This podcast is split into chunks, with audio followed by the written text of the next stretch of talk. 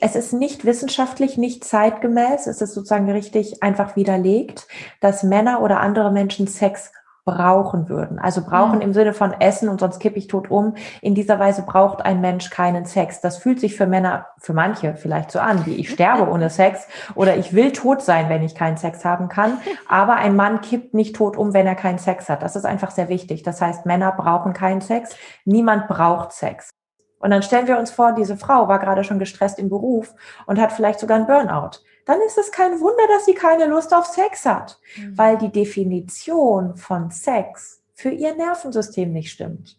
Wenn wir gestresst sind, dann wollen wir nicht Sex haben, beziehungsweise es gibt einige Menschen, die wollen unter Stress Sex haben, aber wenn wir gestresst sind, dann fließt weniger Blut in die Peripherie unseres Körpers. Das heißt, wir empfinden weniger. Es gibt Menschen, die durch Stress mehr Lust auf Sex haben, aber auch die spüren beim Sex nicht mehr, sondern weniger, wenn sie gestresst sind. Dadurch ist Stress wirklich, wirklich ein Lustkiller für alle am Ende des Tages dass unsere Definition von Orgasmus eine sehr, sehr dumme Definition ist. Und eine realistische Definition von Orgasmus ist eine, bei der wir einfach sagen, Orgasmen sind gar nicht sexuell, sondern Orgasmen sind einfach, dass wir in unserem Körper Energie freilassen können.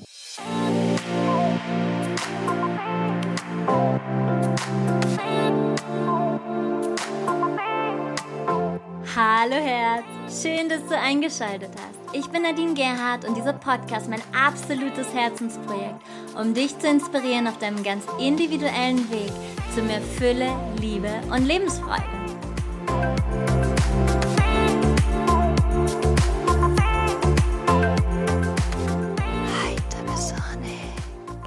Hallo, herzlich willkommen ich freue mich total, dass du mit dabei bist zu einer neuen Episode mit mir, Nadine, und heute einem ganz, ganz besonderen Gast. Als ich sie das erste Mal gehört habe, dachte ich, oh mein Gott, diese Frau muss in diesen Podcast kommen.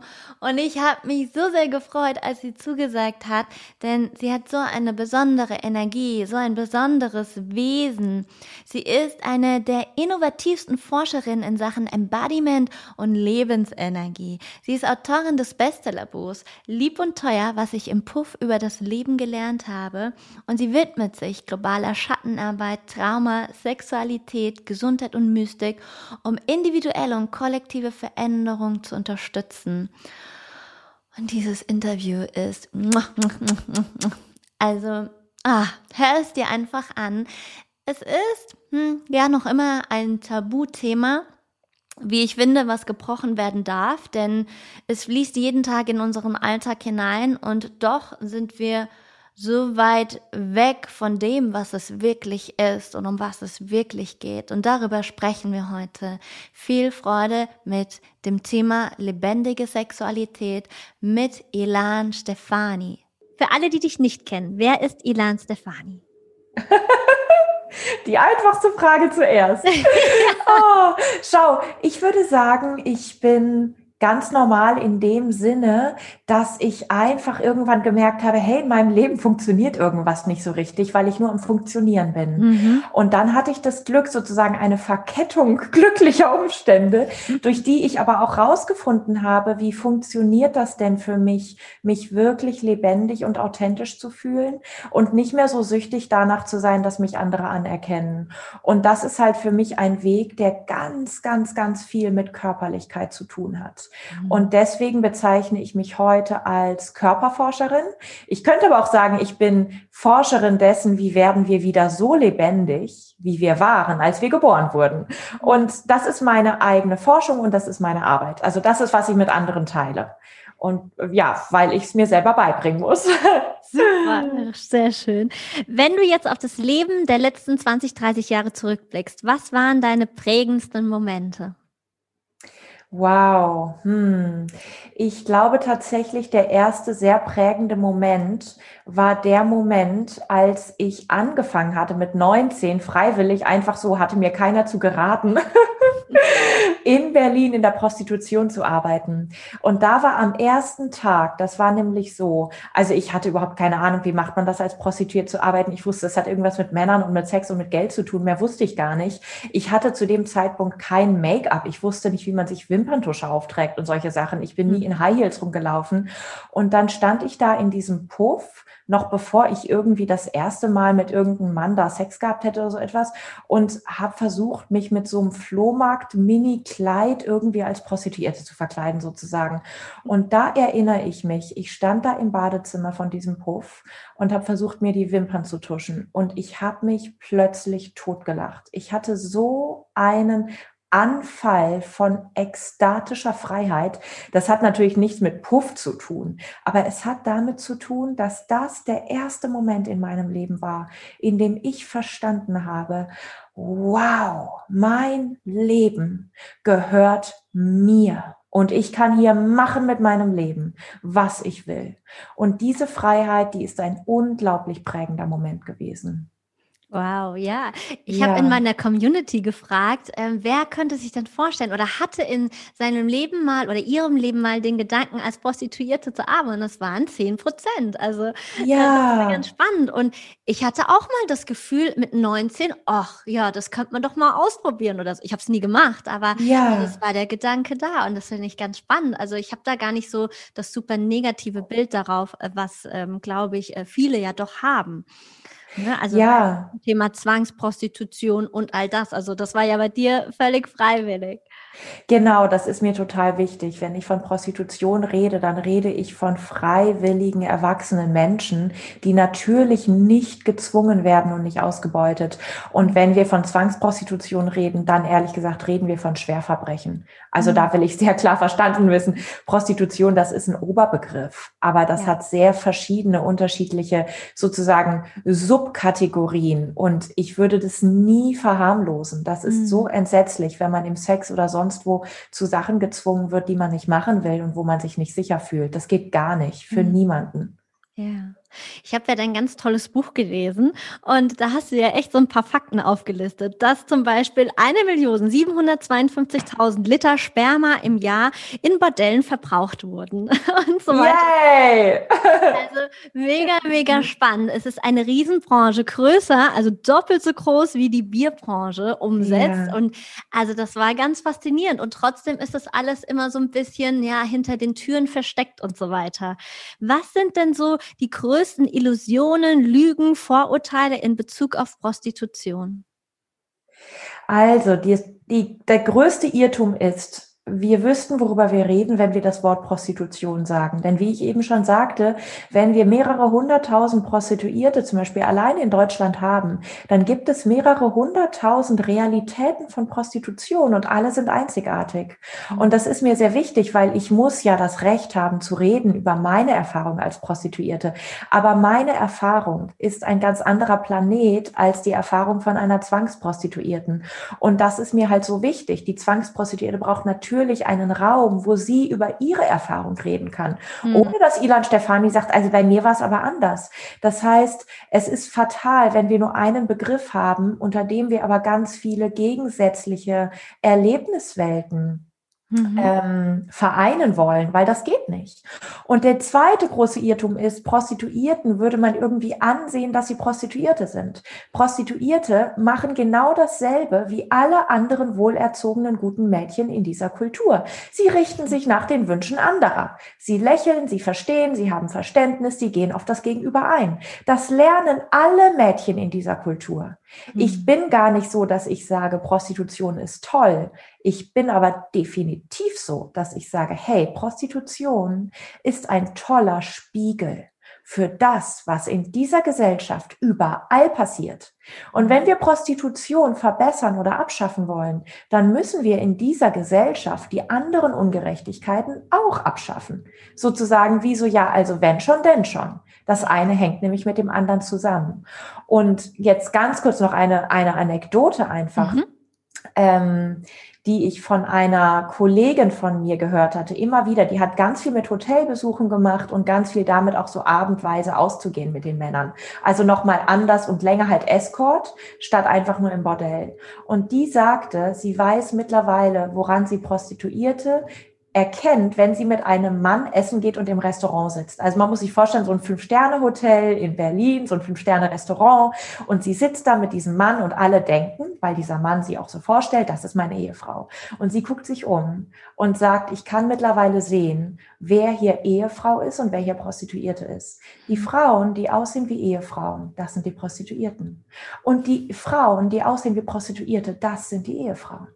Wow. Und das zeigt, wir haben keine Chance, einander zu erkennen. Es ist so normal. Hm. Und das ist eigentlich mein größter Wunsch, dass, wie du sagst, da ist so viel Schmutz und Tabu und negatives Bild drauf. Und wir haben immer das Bild, Prostituierte, das sind die anderen. Aber das ist nicht so. Die sind genau wie wir. Auch zum Beispiel sexuell. Ich habe in der Prostitution nicht eine Sache gelernt, die ich nicht vorher auch schon gekonnt hätte. Und ich kann überhaupt nicht viel sexuell. Man denkt immer, Prostituierte sind irgendwie Sexkünstlerinnen.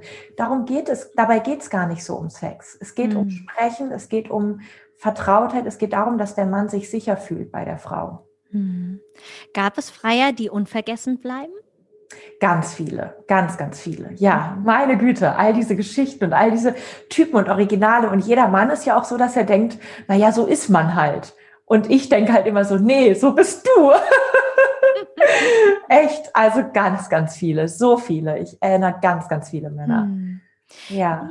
Männer wollten nur Sex oder nur reden? Gab's da, kannst du da sowas ausmachen, so und so viel Prozent? Oder was suchen Männer wirklich in einer, bei einer Prostituierten?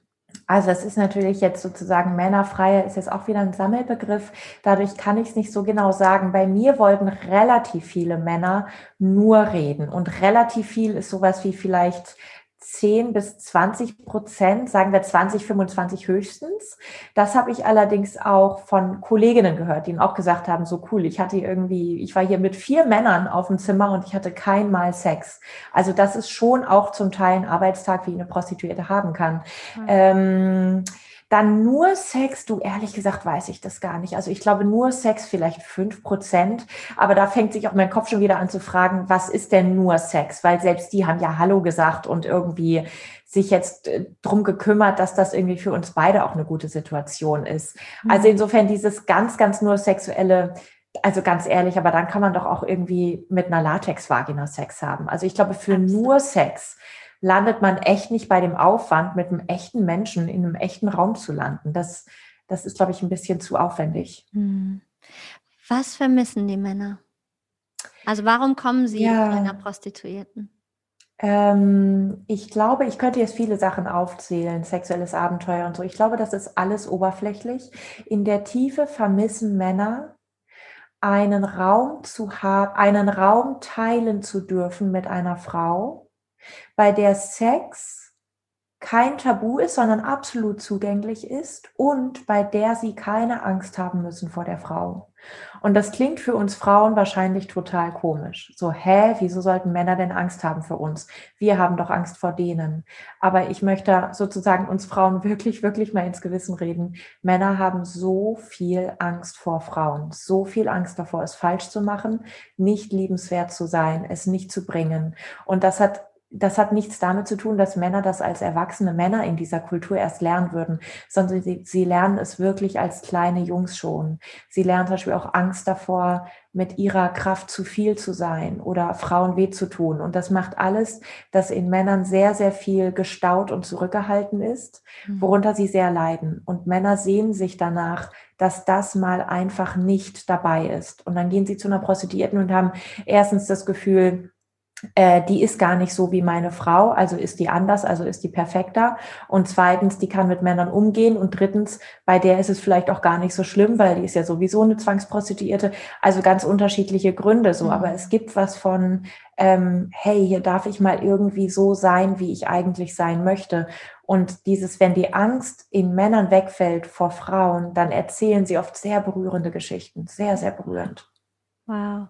Ja, und wahrscheinlich auch die Erwartungen sind nicht da, die ja äh, in vielen Partnerschaften doch da sind, ne? Die Erwartungen an den anderen, wie er zu sein hat und so weiter. Genau, eben auch nicht das Gefühl, ständig alles falsch zu machen. Und sowas kennen wir ja, ne? Also keine Ahnung, ich mit meinem Freund mein Freund mit, mit mir und so weiter, so, oh nee, jetzt schon wieder das, oh nee, jetzt schon wieder so. Und das, es gibt dann ja so diese Trigger, diese wunden Punkte, die man in der Partnerschaft einfach irgendwann hat und wo man dann halt sehr äh, diszipliniert sein muss, an der mhm. Beziehung sozusagen immer weiter zu forschen, damit die, damit die Liebe weiter fließen kann. Und mit einer Prostituierten gibt es sozusagen diesen Zauber des ersten Kontaktes. Mhm. Okay. Du hast in deinem Buch geschrieben, wir begegnen immer nur uns selbst, unseren Routinen, unseren Auslösern für Lust, Begehren, Unlust und Ekel. Kannst du da noch mal mehr drauf was zu sagen? Naja, diese gesamte Prostitutionsindustrie funktioniert ja so, dass sie Männern verkauft, hey, du musst nur Sex mit einem anderen Menschen haben als dem, mit dem du Sex hast und schon ist alles besser. Mhm. Und das ist halt ein Bluff, das ist halt Kapitalismus, das ist halt, gib mir dein Geld und ich mach dich glücklich. Und mhm. das stimmt natürlich nicht, weil am Ende des Tages, ob wir Menschen glücklich sind oder nicht, ist eine sehr, sehr brutale Frage von Eigenverantwortung. Und gerade im Sex lernen wir das. Wir lernen das alle. Frauen lernen das ja auch. Also heterosexuelle Frauen lernen das ja auch. Also jetzt wahrscheinlich alle Frauen, egal welche Sexualität, aber wenn wir jetzt mal über Männer und Frauen reden, dann reden wir jetzt mal kurz über Heterosexualität und dann mhm. ist es ja auch immer so, ach, er war halt nicht der Richtige. Und mhm. das ist halt irgendwie Blödsinn, weil ähm, er war richtig genauso wie er falsch war. Er ist richtig genauso wie er falsch ist. Die Frage ist wirklich, kann ich kann ich aufhören, mein eigenes Glücklichsein zu sabotieren.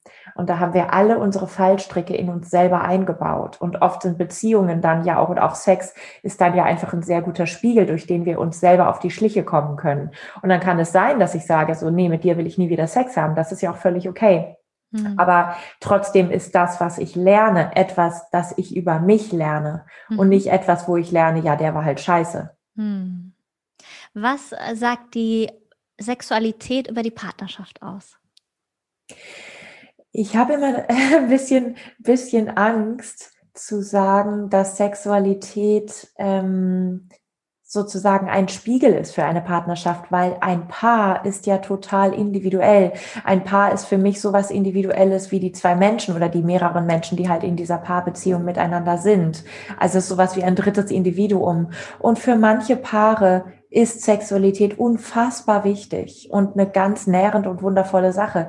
Für manche Paare ist Sex das, weshalb man sich schließlich trennt, weil man nicht miteinander klarkommt. Und für manche Paare ist Sex einfach nie die Ebene, auf der die Liebe oder der, der Grund dafür beieinander zu sein und einander zu wertschätzen irgendwie wichtig war. Und deswegen möchte ich Paare eigentlich sehr, sehr ermutigen, wirklich immer reinzuspüren, hey, sind wir gerade so glücklich, wie wir sein können? Und was können wir tun, um noch lebendiger und glücklicher zu werden? Mhm. Und ich glaube, in ganz vielen Paarbeziehungen gehört dazu, dass Sexualität befreit wird von Scham, von Tabu, dass Sexualität erforscht wird und geliebt wird und dass man sich Termine dafür in den Terminkalender einträgt, damit das nicht immer hinten runterfällt und so. Mhm. Aber für manche Paare ist das vielleicht auch nicht das Richtige. Und dann möchte ich auch nicht, dass die sich gestresst fühlen, sozusagen. Ja, absolut. Ich sage immer wieder, würde man die Energie, die man in den Job und in die Berufung steckt, eben auch mal in die Partnerschaft stecken, ich glaube, dann würde die Welt ganz anders aussehen. Aber meistens fällt so die ja, Partnerschaft genau. hinten runter, ne? Genau, genau. Es ist so ein bisschen Work-Life-Balance und ich denke, das ist, das ist ein Unwort. Das Find ist so auch, ja. schrecklich, mhm. dass wir, dass wir einen Teil als Leben bezeichnen und den anderen Teil als funktionieren müssen und gehorchen müssen, um leben zu dürfen schrecklich. Absolut, absolut. Ja, und auch das Thema Berufung ist ja auch, also du lebst ja auch Berufung außerhalb des Jobs. Das ist ja nicht nur begrenzt auf den Job. Und ja. ich glaube, da sind wir noch in so alten gesellschaftlichen Normen drin, die einfach nicht mehr passen. Ja. Und apropos Gesellschaft, du schreibst, dass Prostitution das Symptom der Gesellschaft ist. Was bedeutet das für dich? Naja, wir sind halt so ein bisschen durch die Medien und alles so ein bisschen hypnotisiert. Wenn es um Prostitution geht, dann gucken sich alle nach den Prostituierten um. Und bei mir ist das anders mittlerweile. Wenn es um Prostitution geht, dann gucke ich mich nach der Gesellschaft um, die diese Prostitution ernährt oder in der diese Prostitution stattfindet und denke mir, hm, was sagt das denn über diese Gesellschaft aus? Mhm. Und ein Beispiel habe ich ja schon genannt, nämlich dieses, mh, hm, ja, dieses gute Mädchen Verhalten. Das lernen wir einfach, weil wir, weil es so adrett ist, hübsche, lächelnde, kleine Kinder zu haben. So mhm. lernen wir das gute Mädchen und den guten Jungen zu spielen. Das Tragische ist nur, später ziehen wir aus und sind längst erwachsen und wir werden dieses innere Verhalten, allem zu gehorchen und Bitte und Danke zu sagen, überhaupt nicht mehr los. Und dann wird es sehr, sehr unglücklich, weil wir dann unsere gesamte Kraft von Wut und Willenskraft einfach unterdrücken. Mhm. Und insofern Prostitution spiegelt einfach nur, klar, in der Prostitution kriegen häufig Frauen, Geld dafür, dass sie lächeln und sagen, ja, du bist super. Aber weißt du, in so vielen Berufen kriegen Frauen dafür halt kein Geld und müssen es trotzdem machen. Hm. Nämlich lächeln und sagen, du bist super. Ob Absolut. im Kundenservice oder sonst was. Oder Männer halt auch. Und dieses, das finde ich irgendwie, also das trifft mich immer so hart, wenn es dann heißt, irgendwie so, Prostituierte sind käuflich und andere nicht. Und ich habe das hm. genau andersrum erlebt. Ich habe erlebt, hm. viele, viele Kolleginnen, die waren weniger käuflich und die waren freiheitlicher und klarer in dem, was sie wollen und nicht wollen, im Sex wie überall sonst in ihrem Leben, als alle anderen, die in meinem Alter dann einfach studiert haben. Da denke ich mittlerweile so bei, bei jungen Menschen, denen man beibringt, immer noch, dass es irgendwie um Studium geht und um Karriere und darum, irgendwie in mhm. den Augen von anderen gut dazustehen. Da habe ich wirklich einen Schutzinstinkt. Da denke ich, ey, mit diesen mit jungen Menschen müssen wir reden und ihnen sagen, dass das nicht glücklich macht. Danke, danke, danke. Das feiere ich allein schon. Oh. ja, mega. Oh. Genau, genau das. Was glaubst du, was müsste sich gesellschaftlich verändern? Also natürlich individuell zuallererst und dann geht es ja auf die Gesellschaft über. Aber was, was sind so deine Tipps und Tricks? Also, ähm, ich würde es zusammenfassen, als wir Menschen in dieser Gesellschaft seit vielen tausend Jahren vererben so eine Tradition, dass Mühsal mh, mm, glamourös ist. Also, dass sozusagen harte Arbeit und über sich drüber gehen, dass das irgendwas bringen würde, sich aufzuopfern. Und ich bin nicht dieser Meinung. Ich glaube, dass das eher etwas ist, wo wir eine kollektive Depression immer weiter vererben. Und damit müssen wir aufhören. Mit anderen Worten, wir müssten als Gesellschaft wirklich das Glücklichsein pflegen, statt das Unglücklichsein. Und wir müssten das Freisein fördern, statt das Funktionieren im Hamsterrad.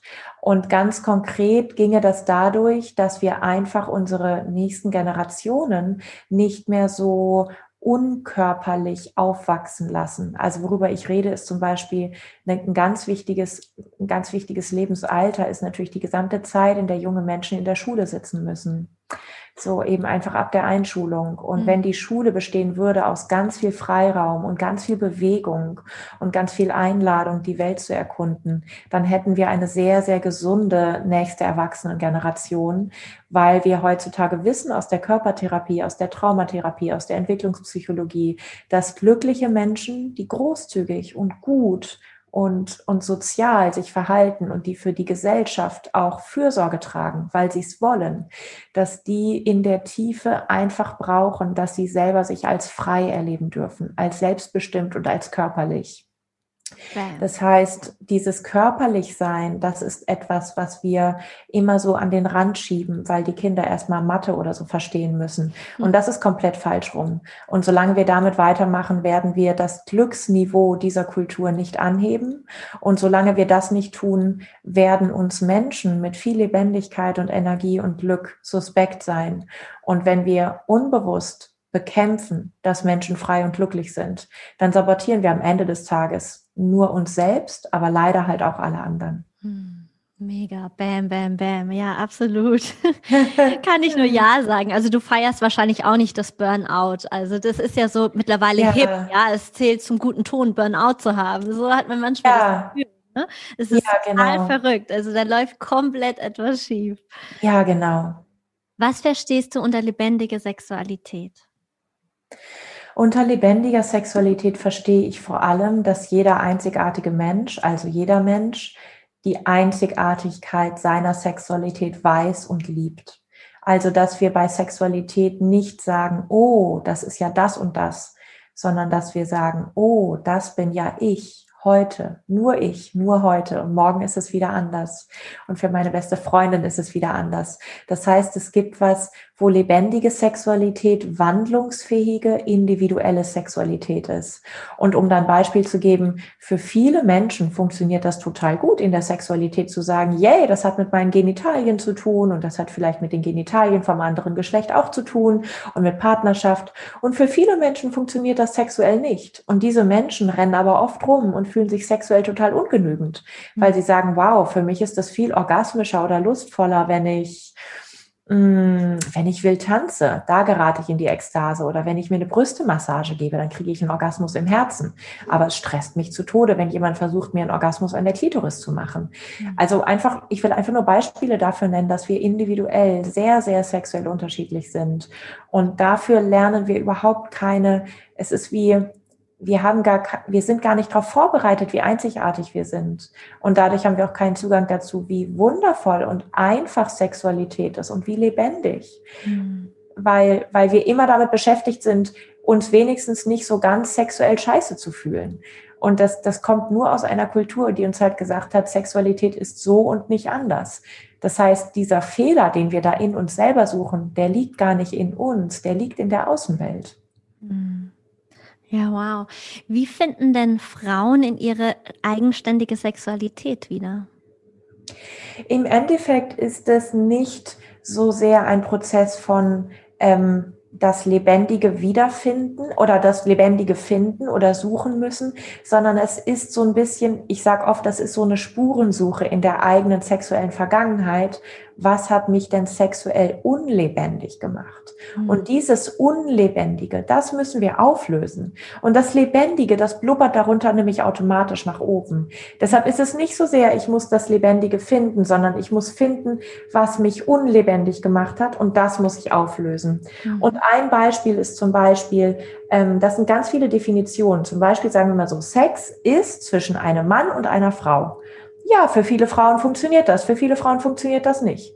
Jetzt haben wir all diese Frauen, für die das nicht funktioniert. Das heißt, die hören, Sex ist zwischen einem Mann und einer Frau und das Nervensystem sagt nicht, yippie yeah, da habe ich Lust drauf, sondern das Nervensystem dieser Frauen sagt, oh nee, schon wieder Stress. Und dann stellen wir uns vor, diese Frau war gerade schon gestresst im Beruf und hat vielleicht sogar einen Burnout. Dann ist es kein Wunder, dass sie keine Lust auf Sex hat, mhm. weil die Definition von Sex für ihr Nervensystem nicht stimmt. Wenn wir gestresst sind, dann wollen wir nicht Sex haben, beziehungsweise es gibt einige Menschen, die wollen unter Stress Sex haben, aber wenn wir gestresst sind, dann fließt weniger Blut in die Peripherie unseres Körpers. Das heißt, wir empfinden weniger. Es gibt Menschen, die durch Stress mehr Lust auf Sex haben, aber auch die spüren beim Sex nicht mehr, sondern weniger, wenn sie gestresst sind. Dadurch ist Stress wirklich, wirklich ein Lustkiller für alle am Ende des Tages. Und dann ist es, was ich ganz oft mache in meinen Frauengruppen, und, und Jahrestrainings und so weiter, ist, dass wir eben solche Sätze sammeln, die einfach so sexuell stressig sind oder waren, so Glaubenssätze, die wir übernommen haben, und dass wir dann damit uns tanz, äh, uns schütteln und tanzen und mhm. dadurch diesen Stress durchs Nervensystem wie so durchwaschen. Und dann, wenn man das nach einer Weile macht mit ein bisschen System und Methode und so weiter, dann merkt man so, wow, dieser Glaubenssatz wird langsam machtlos. Und dann taucht das eigene Lebendige viel leichter auf. Super. Kannst du ein paar Glaubenssätze nennen? Ja, also zum Beispiel beim Sex muss man einen Orgasmus haben. Hm. Das ist ein Glaubenssatz, der für unfassbar viele Menschen, die an sich vielleicht ganz gerne Orgasmen haben, ähm, einfach total stressig ist. Total stressig. Oder Sex hat mit Penetration zu tun, jetzt bei heterosexuellen Menschen. Also man denkt, ein Penis muss ich in eine Vagina schieben, damit das richtig Sex ist. Totaler Stress für ganz viele Leute. Mhm. Oder ähm, ganz viele Frauen, die sich nicht sicher sind oder die sich sogar sicher sind, dass sie keinen Orgasmus hatten jemals zuvor, die dann sagen, ich kann, glaube ich, keinen Orgasmus haben. Das liegt daran, dass unsere Definition von Orgasmus eine sehr, sehr dumme Definition ist.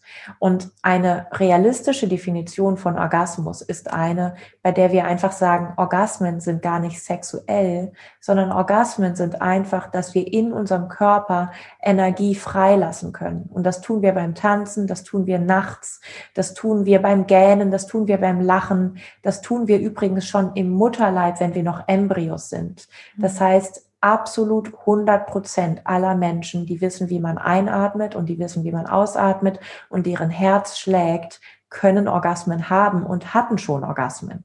Aber wenn Frauen dann sagen, ich hatte noch nie einen Orgasmus, dann suchen sie nach einem, nach einem ganz kleinen Ausschnitt aus der Riesendefinition von Orgasmus. Und dadurch übersehen sie, wie orgasmisch sie eigentlich sind. Und das sind halt große Stressfaktoren, weil da eine Frau rumrennt damit, ich kann keinen Orgasmen haben, ich bin sexuell beschädigte Ware. Und es stimmt einfach nicht. Es stimmt einfach nicht. Es stimmt nur, dass die Frau noch nicht gelernt hat, sich dort zu bemerken und zu bewohnen und zu spüren, wo denn ihre Orgasmen auftauchen und durch was sie auftauchen. Das kann sein, die tauchen erstmal auf außerhalb vom Sex und das ist ja auch völlig okay und völlig gesund so. Super. Ich war vor vielleicht 15 Jahren ungefähr, war ich auf einem Frauenseminar gewesen. Da ging es einen Tag lang um die Sexualität. Und ich, weil das schon sehr lange her ist, ich weiß nicht mehr, wie viele Frauen wir genau waren, 20, 25. Und dann ähm, sollte man sich ehrlich melden, wer eine erfüllte Sexualität hat. Und von diesen ganzen 20, 25 Frauen war es genau eine. Und wow. es war wirklich krass, das zu erleben. Ich war ja noch total jung, Anfang 20 und war die Jüngste und das waren alles Ältere und das war so, oh mein Gott, ähm, wie wird es denn, wenn du älter wirst? Also da war ja irgendwie, also nur eine dabei. Ja. Und dann kamen solche Geschichten von, ja, ich täusche es meinem Mann eben dann den Orgasmus vor oder naja, ich habe dann halt immer Migräne oder ich lasse es über mich ergehen. Das ist ja auch wie eine Vergewaltigung an sich selbst. Was rätst ja. du Frauen? Weil ähm, es gibt, glaube ich, sehr, sehr viele Frauen, bestimmt auch Männer, die Orgasmen vortäuschen. Ja. Warum ist es in deinen Augen so?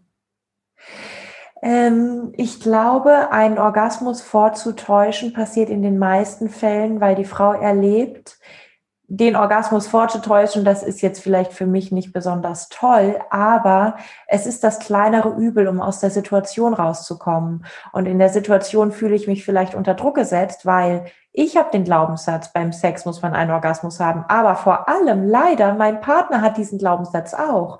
Und mein Partner denkt, er ist kein guter Liebhaber, wenn ich nicht einen Orgasmus habe. Jetzt kann ich meinem Partner versuchen beizubringen, hey, ich habe keinen Orgasmus und du bist ein toller Liebhaber.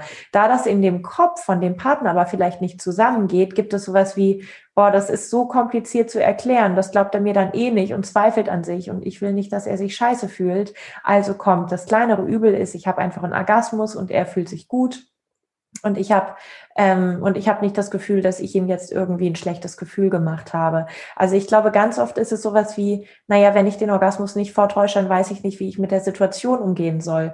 Und ich glaube nicht, dass das immer oder häufig oder so eine Situation ist von, boah, ich will, dass der Sex aufhört, Hilfe, Hilfe. Das ist natürlich, also wenn wir wirklich den Sex nicht haben wollen, den wir gerade haben, dann ist das natürlich nochmal eine andere Ebene von auch einfach Stress für uns selber. Aber ich glaube, ganz oft ist es einfach so eine soziale Schambefangenheit, auch in Partnerschaften, mhm. weil halt unsere Eltern und Großeltern überall das auch nicht gelernt haben zu reden. Das müssen wir uns dann irgendwie so selber beibringen. Und dann fühlen wir uns natürlich erstmal total äh, hilflos, wie man das denn macht. Mhm. Diese Scham, wie kann ich die verwandeln? Also Scham ist eigentlich immer so ein Signal, dass ich gerade mich in einer Situation befinde, in der ich mich nicht sicher fühlen kann mit der Außenwelt. Scham ist sowas wie, ich verberge meine innere Wahrheit, denn wenn ich sie zeigen würde, dann hätte ich Angst, dann würde ich bedroht sein. Das heißt, Scham heilt nicht, indem wir uns dann unter noch mehr Stress setzen, denn Scham ist sozusagen schon ein Stresssymptom, sondern indem wir uns sehr, sehr sicher fühlen. Und dieses sehr sicher fühlen ist wirklich ein sicher fühlen mit sich selber. Also am ersten Punkt ist es so, wir müssen aufhören, uns für unsere Scham zu schämen und stattdessen wirklich unsere Scham einladen, wie so ein gestresstes inneres Kind, es einfach mal im Arm halten und einfach mal okay damit sein, dass die Scham auch da ist. Und dann macht die Scham etwas sehr Schönes in uns. Die macht uns sehr langsam und sehr weich und sehr intim, sehr tief verbunden mit uns selber.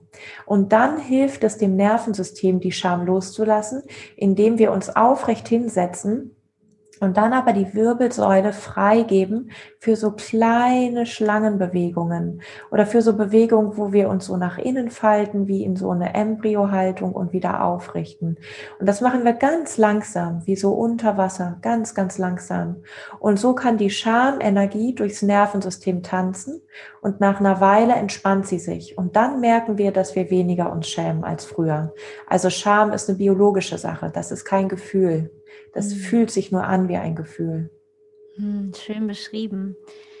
Was für Tipps und Tricks hast du denn, um sich selbst wieder näher zu kommen?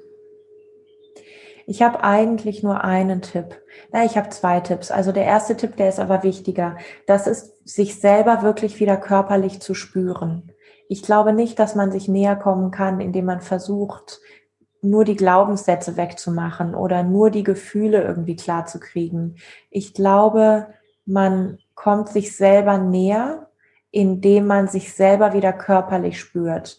Und das kann Tanzen sein, das kann Rennen sein, das kann Baden sein, was auch immer. Aber es muss etwas sein, wo wir uns gerne im eigenen Körper wiederfinden. Und der zweite Tipp, den ich habe, das ist, mh, hm, also wenn wir von uns selber weggerutscht sind, dann durch das, was wir gelernt haben in der Außenwelt. Und das ist halt diese ganze Summe der Verbote und der Gesetze. Also du sollst lächeln, du sollst höflich sein, du sollst auch an andere denken und so weiter.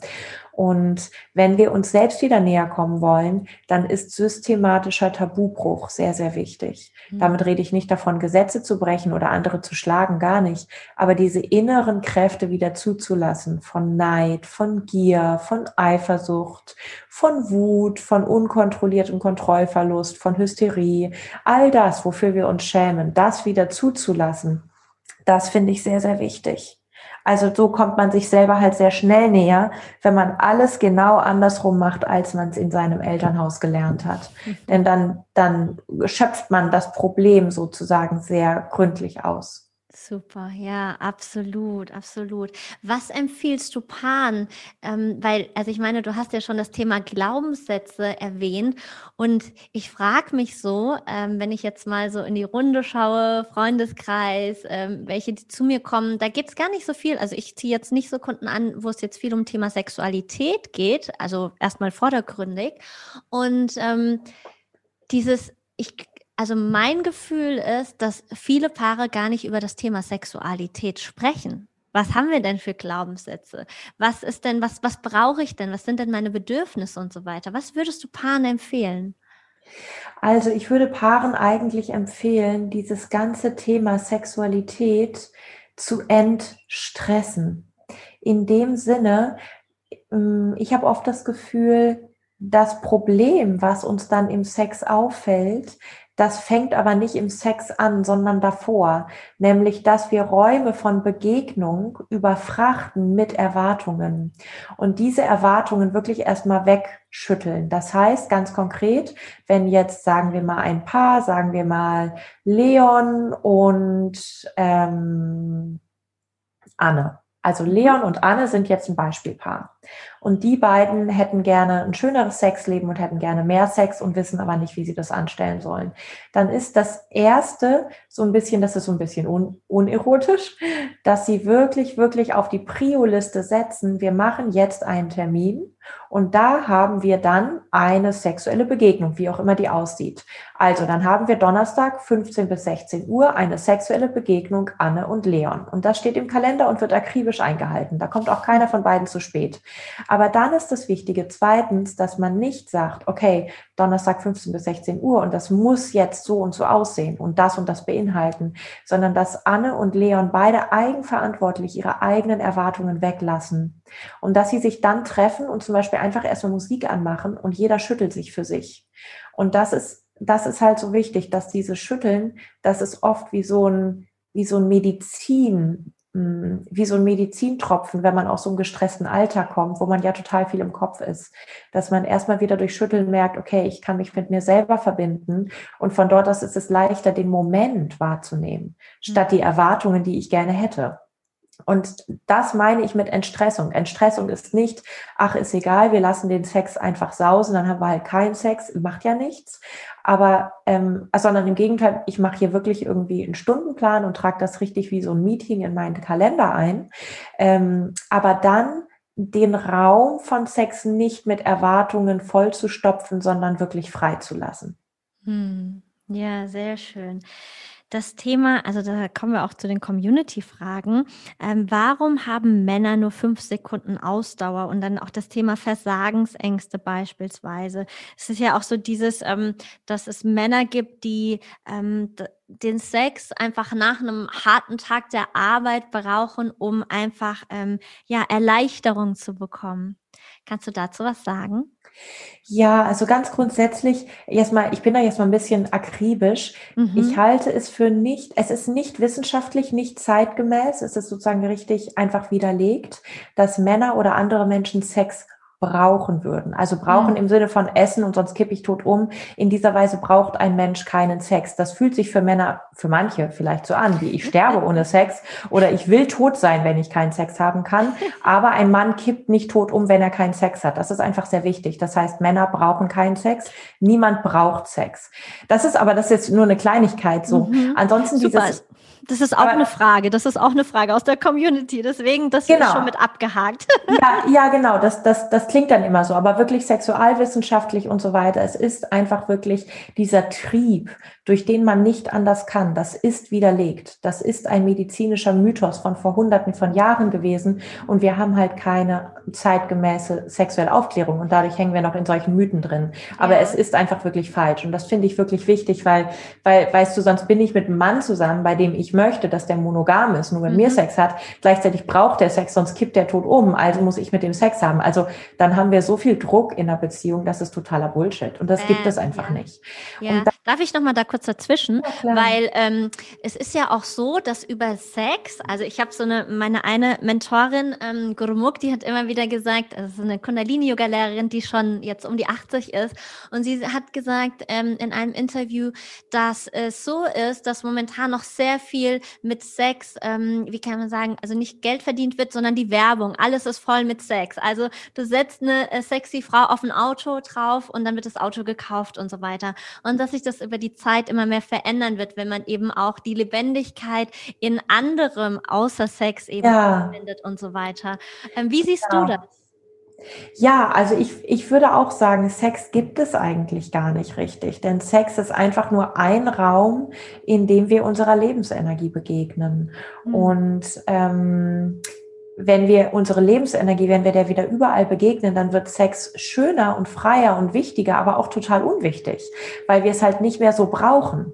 Und dieses Ding mit, ähm, also im Sinne von, wir wissen dann viele Wege, um Orgasmen zu haben oder Ekstase zu erleben. Und dadurch ist es einfach nicht mehr so, oh, ich brauche mal wieder Sex, denn ich will mal wieder irgendwie Spaß haben. Mhm. Und auch zu dieser Frage, Männer irgendwie, die nur fünf Sekunden halten ähm, oder, oder können oder Leistungsdruck, das hängt für mich total zusammen, weil das ist total absurd, wenn wir sagen, Männer, also sagen wir so, wir sind gar nicht so unterschiedlich auf dieser Ebene von sexueller Grundenergie im Körper, von Männern oder von Frauen oder von anderen Geschlechtern. Und Männer lernen aber im Sex so viel Stress mit sich selber auszumachen und haben so eine Angst, es falsch zu machen, jemandem weh zu tun, keine Erektion zu haben, ähm, zu früh zu ejakulieren. Und also es sind so viele Stressfaktoren, dass das Nervensystem von einem Mann im Sex häufig sehr, sehr unter Druck ist, also sehr gestresst ist. Mhm. Und dann versucht, diese gestresste Situation so schnell wie möglich unterbewusst loszuwerden. Und das passiert dann halt durch zum Beispiel vorzeitige Ejakulation. Das heißt, wenn wir in dieser Kultur nicht nur frauenfreundlicher wären, sondern auch männerfreundlicher, dann würden wir Männer darin unterstützen, sich im Sex auch zu entspannen und auch fallen zu lassen. Und dann würden wir erleben, dass Männer genauso wie Frauen viele, viele Stunden lang einfach in einem sexuellen Raum sein können. Hm. Ach, wie schön. Ja, toll. Nach einer Community-Frage Sex und Liebe. Können das Männer einfacher trennen?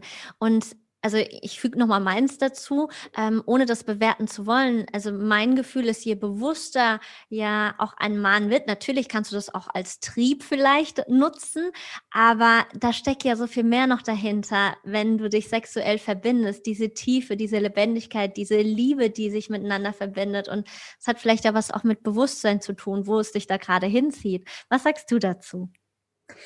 Ja, also mh, mm, ich bin eigentlich bei allen vier Begriffen skeptisch. Bei dem Wort mhm. Sex, bei dem Wort Liebe, bei dem Wort Männer und bei dem Wort Frauen. Mhm. Ähm, weil es ist immer so, ähm, sagen wir mal so, wenn ich jetzt antworten würde, ja, das können Männer leichter trennen als Frauen, dann fühlen sich Frauen weniger weiblich, weniger sexuell, weniger richtig, wenn sie es aber total leicht trennen können.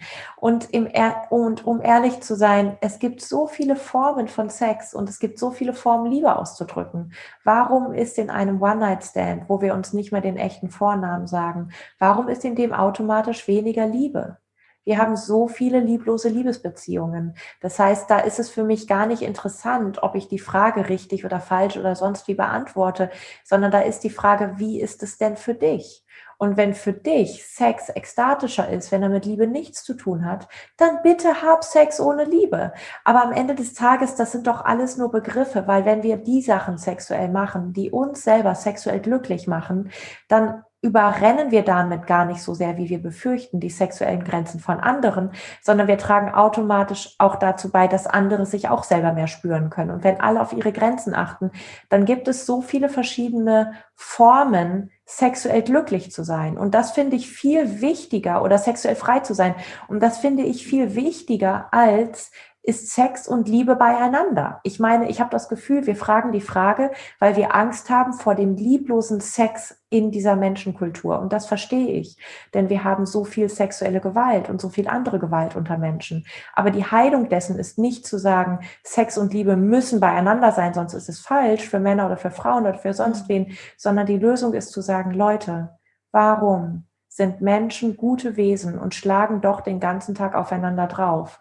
Das heißt, da ist Sex nur so ein Spiegel dafür, dass wir global, gesellschaftlich, die gesamte Kultur von Krieg und Gewalt heilen sollten. Und das fängt mit uns an. Und ich glaube, da ist, sind wir indem wir sagen, was macht mich glücklich und wie liebe ich mich selber, wie beende ich den Krieg gegen mich selber, das ist viel wichtiger. In dem Sinne würde ich sagen, dein Sex ist deine Selbstliebe.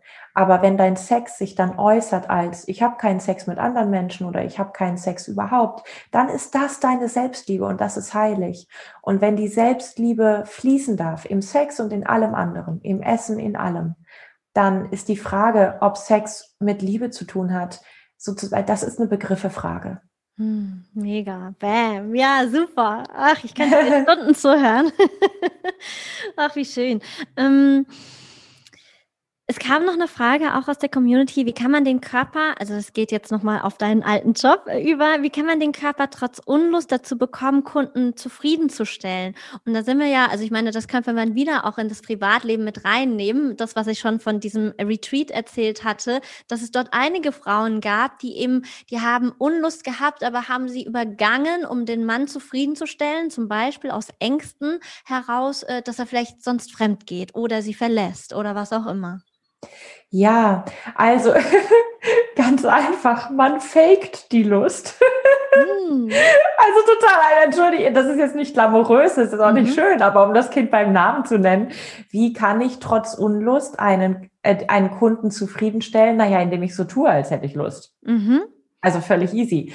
Also was heißt, ich sage nicht völlig gesund, ich sage nur völlig easy. Und ja. zwar eigentlich für fast alle Frauen ähm, und nicht nur für Prostituierte. Mhm. Ähm, aber das ist auch interessant, weil dahinter steckt natürlich die Frage, was ist denn für einen Kunden wirklich zufriedenstellend? Und wenn Männer und Frauen und alle Geschlechter in einer sexuell sozusagen lebendigeren und freieren Welt leben würden, dann würden sie merken, nee, Moment mal, gefakte Lust, die ich glauben muss, um nicht zu sehen, dass sie eigentlich ein Fake ist, die ist ja für mich auch nicht wirklich befriedigend. Also wenn mir jemand vorspielt, das macht mir gerade Spaß, das ist ja nicht wirklich befriedigend. Das heißt, diese Ebene von den Kunden zufriedenstellen, das passiert, weil der Kunde sozusagen, also muss ich das so vorstellen, der Kunde hat total Hunger. Also nicht, das ist jetzt nicht, der, der Mann ist sexuell ausgehungert, sondern einfach nur das Bild ist auf Essen übertragen, okay? Ja, der super. Kunde hat total Hunger und bestellt jetzt, könnt ihr mir bitte eine ganz große Schüssel Brotkrumen bringen, dann kann ich mich nämlich mal satt essen. Mhm. Jetzt findet man in wirklich jeder leergefegten Küche noch irgendwo so viele Brotkrumen, dass sich da irgendwie noch jemand dran satt essen kann. Das kriegt man ungefähr auch mit Unlust hin, wo man die Lust einfach nur faked. Aber was, worauf ich hinaus möchte, ist, wir sollten ja eigentlich durch die Welt laufen und sagen, hallo, ich bin hungrig, könnt ihr mir bitte eine richtig geile, tolle Torte bringen? Verstehst du, wir fragen zu wenig. Wir hm. sind so resigniert, wir wissen gar nicht mehr, wie glücklich wir sein können und wie frei wir sein können. Und das wissen halt Männer im Puff auch nicht. Und dadurch bestellen sie zu wenig. Sie bestellen gar keine echte Ekstase mehr. Sie bestellen ein anderes Entertaining. Und äh, das andere Entertaining ist leicht zu liefern. Aber wenn es darum ginge, echte, authentische Ekstase zu verkaufen, das kann man halt nicht kaufen. Man kann es halt nicht kaufen. Da müssen Leute halt schon authentisch glücklich sein. Und das geht uns alle in dieser Kultur an allen Ecken und Enden genau gleich viel an. Ja. Absolut. Was würdest du denn sagen, also natürlich auch hier wieder individuell, aber eben auch äh, gesellschaftlich, warum in deinen Augen ist es so, so stark der Fall, dass wir so eine, also vor allen Dingen hier in Deutschland, so eine unglückliche Gesellschaft sind und so in, in diesem Funktionieren stecken? Naja, also ich meine, ich habe ja als Körpertherapeutin und Traumatherapeutin viel gelernt und ich glaube, dass wir die Antwort schon haben, dass wir, wir wissen mittlerweile wirklich wissenschaftlich aus den Laboren, dass Generationen von Traumata, zum Beispiel Kriegstraumata, wirklich sich genetisch weitervererben als Stressspuren. Das heißt, Kinder, die auf die Welt kommen und nie einen Weltkrieg erlebt haben, haben den Weltkrieg aber erlebt, nachdem wie ihr Nervensystem gebaut ist. Und wir haben einfach seit 4000 Jahren sehr, sehr viele Schichten von von Trauma, die wir weiter vererben. Das heißt, das halte ich für eine sehr biologische Sache, dass wir dieses Funktionieren, Funktionieren ist ein anderes Wort für Überlebensmodus und Überlebensmodus ist ein anderes Wort für Traumasymptom. Das heißt, ich will jetzt nicht sagen, wir alle sind irgendwie total schwerst krank und sonst was, aber wir alle sind traumatisiert. Hm. Trauma ist keine Krankheit, aber Trauma ist der Schatten dieser Kultur. Und deswegen ist es, weißt du, das ist nicht so, dass wir jetzt einfach nur zu blöd wären oder die Antworten nicht wüssten. Wir wissen alle Antworten. Wir wissen, wie Kinder aufwachsen müssen, um gesund zu sein. Wir wissen, was wir tun müssen, damit Abwehrkräfte und Immunsystem und all das funktionieren. Wir wissen auch, wie wir die Welt auf nachhaltig umstellen. Wir wissen das alles. Wir können es nicht anwenden, weil wir in dem Überlebensmodus gar nicht im Neo, wir sind gar nicht in der Ratio. Wir können gar nicht richtig drüber nachdenken. Wir bilden uns das gesellschaftlich wirklich immer nur ein, dass wir richtig über die Dinge nachdenken. Und eigentlich versuchen wir immer nur aufgrund von Traumata unserer frühesten, frühesten Vorfahren, versuchen wir immer nur zu überleben wir tun wirklich die ganze Zeit so, als würde uns der Tiger anbrüllen und das tut mhm. er nicht. Und wir können es nicht wahrnehmen, weil wir diese Vergangenheit immer noch in die Gegenwart und Zukunft projizieren. Und das führt tragischerweise dazu, dass wir vermutlich echt als Menschheit zu spät reagieren werden mit Dingen, die wir aber längst eigentlich wissen. Und ähm, ja, deshalb ist es so. Funktionieren ist ein Traumasymptom im ganz, ganz großen Maßstab. Und Kapitalismus ist auch ein Traumasymptom im ganz, ganz großen Maßstab. Ganz großartig erklärt, mega. Ich habe zwei letzte Fragen. Inwieweit nimmt man den Sex und damit die übertragene Energie mit nach Hause? Also auch da, ne? Ähm, jemand, der, also muss ja nicht unbedingt den Job, äh, also bei als Prostituierte arbeiten, wenn du jetzt einen One-Night-Stand hast und so weiter, der Mann trinkt in die Frau ein. Was kannst du dazu sagen? Hm, ich, ich glaube erstmal, dass wenn wir jemandem in die Hand geben oder an jemandem vorbeigehen oder in jemanden eindringen oder jemand in uns eindringt oder was auch immer, wir mh, hm, haben immer eine, eine Energie, die wir mitnehmen. Also wir sind immer einander überlappende, befruchtende, inspirierende, abstoßende Energiefelder. Ähm, ich, ich persönlich ich finde das nicht nützlich zu sagen, irgendwie die Frau nimmt mehr Energie vom Mann auf als der Mann von der Frau, weil ich da wieder halt Angst habe, dass das, also ich habe halt einfach Angst vor den Konsequenzen. Wenn ich das jetzt so sage, dann ist das so wie, oh, ich als Frau muss jetzt besonders aufpassen, mit wem ich Sex habe und ich als Mann muss da besonders überhaupt nicht aufpassen, mit wem ich Sex habe, denn mir wird ja nichts übertragen. Und das ist irgendwie, da denke ich so, hey, du bist ein Individuum, schau, wie es für dich stimmt. Das ist hier kein Rezept. Mhm. Ähm, und ja, in dem Sinne natürlich, wir nehmen alles mit nach Hause. Wir nehmen das Käsebrötchen mit nach Hause, wir nehmen das Streitgespräch mit unserer Chefin mit nach Hause, wir nehmen den Sex, wir nehmen den Nicht-Sex, wir nehmen alles mit nach Hause. Das ist kein Problem. Es gibt gar keine schlechte Energie, die wir da mitnehmen. Es gibt aber Energie, die in uns stecken bleibt und die sich dadurch schlecht anfühlt. Das heißt, egal was wir erleben, wir sollten einfach in Bewegung sein. Und jeden Abend vor dem Schlafengehen sich zehn Minuten lang zu schütteln zu Lieblingsmusik ist eine total gute Medizin. Denn dann hatten wir Sex, haben Energie mit nach Hause genommen, die schüttelt sich abends zehn Minuten und dadurch fließt sie. Und dadurch ist es wurscht, was das für eine Energie war, weil wir sie verdauen können. Aber wenn wir dieses Verdauen anhalten, dann ist es wie, wir fressen uns den ganzen Tag voll und wir dürfen nicht einmal die ganzen guten Nährstoffe von den ganzen Sachen, die wir aussortieren und ausscheiden wollen, unterscheiden. Und klar, dann wird uns schlecht. Hm. Ach, wundervoll. Was hast du denn ähm, oder nee, ich frage nochmal anders. Wenn du einen, wenn du einen Wunderstab hättest, einen Zauberstab, was würdest du der Welt wünschen? Ähm, Glückstoleranz. Das Problem ist nämlich nicht, dass wir Probleme hätten, die wir nicht lösen können. Das Problem ist, dass wir in Panik kippen und anfangen, alles zu sabotieren, wenn die Probleme weg sind. Wir haben mehr Probleme ohne Probleme, als mit unseren Problemen. Mit anderen Worten, wir wollen so viel leiden, wie wir aktuell leiden. Und daran geht, fürchte ich, der ganze Planet zugrunde. Und wenn wir Menschen Glückstoleranz hätten, das ist eine Trainingssache, das kann man trainieren als Erwachsener und als Kind. Das ist ein Wiederfinden von dem, wie wir geboren wurden. In dem Sinne ist es leicht, aber es braucht Disziplin und Training. Und sagen wir mal so, wenn ich einen Zauberstab hätte, dann würde ich gerne nicht davon abhängig sein, dass alle Disziplin haben und trainieren, sondern dann würde ich gerne den Leuten einfach die Glückstoleranz ins Nervensystem zaubern. Denn sobald das Nervensystem keine Panik mehr kriegt und aufhört zu sabotieren, nur weil das Problem weg ist, würde es das Problem loslassen und daran würde der ganze Planet gesunden. Und das fände ich echt schön. Hm, wie schön. Ah, ich, ich könnte, wie gesagt, jetzt noch Stunden mit dir weiterreden. Aber ich würde sagen, das war jetzt waren ganz großartige Abschlussworte und dafür danke ich dir sehr. Toll, toll, oh, toll. Dankeschön. Danke, danke für die Einladung. Danke Mag an die Community. Tolle ja, Fragen. Yay. Ja, absolut. Absolut. Magst du noch mal kurz sagen, was deine aktuellen Projekte sind? Wo findet man dich? Was ist so, ja, wie kann man mit dir in Kontakt treten? ist lustig, wenn ich auf der Straße erkannt werde, dann sagen mir Leute oft, ich kenne dich aus dem Internet.